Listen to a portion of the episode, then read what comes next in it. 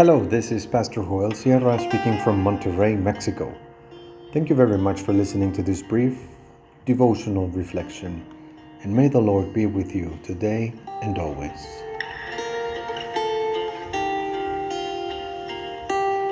Exclusive instruction. We read the Gospel of Mark, chapter 9, verses 30 through 32 in the New International Version. They left that place and passed through Galilee.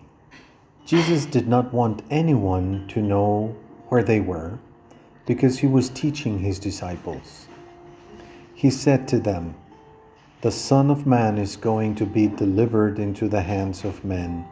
They will kill him, and after three days he will rise. But they did not understand what he meant and were afraid to ask him about it.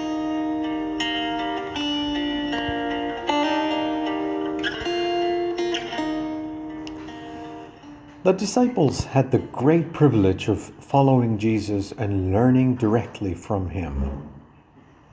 He led them through the region of Galilee. It was a poor region which did not have great beauties or interesting attractions. There was no large urban center, and its Jewish population was considered inferior to those fortunate enough to live in or near Jerusalem. The Galileans had a characteristic accent when they spoke, and whenever they spoke, they revealed their humble and ignorant origin. It is in those Galilean towns that the Lord carried out his ministry of preaching the kingdom of God. However, it was impossible for those disciples to understand why Jesus did not want anyone to know. He wanted to go unnoticed by people. Why not take advantage of his popularity to strengthen the movement and the cause? the Lord had a more important purpose to instruct his disciples. This task of instruction was for the Lord Jesus a priority occupation. He did not want to be known and acclaimed everywhere, but to communicate with his disciples as clearly as possible. This is the second time that he announces his death to them he spoke directly and without parables about his death. But they didn't understand anything.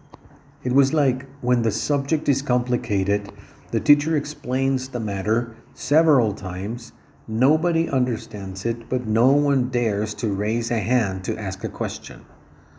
Why does that happen? Nobody wants to appear less intelligent than the others, and out of shame, no one asks.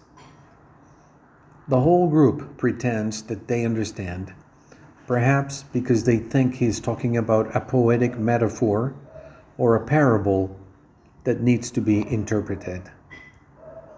But the message is direct and simple the Messiah will be killed, but he will rise again on the third day. He identifies himself as the Son of Man. It is a reference to the vision of the book of Daniel, chapter 7. Of all the messianic figures that appear in the Old Testament, the Son of Man is the most spectacular title. It is the one that refers to the glorious role of the Messiah, triumphant over all the beasts of pagan empires and receiving the power from the throne of the Ancient of Days. However, in the mouth of the Lord Jesus, that title has another meaning shocking and scandalous for the con- conscience of the Judaism of that time.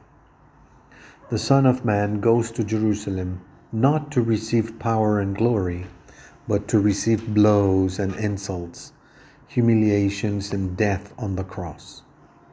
Now we sympathize with those disciples who did not understand how the Son of Man had to suffer in Jerusalem.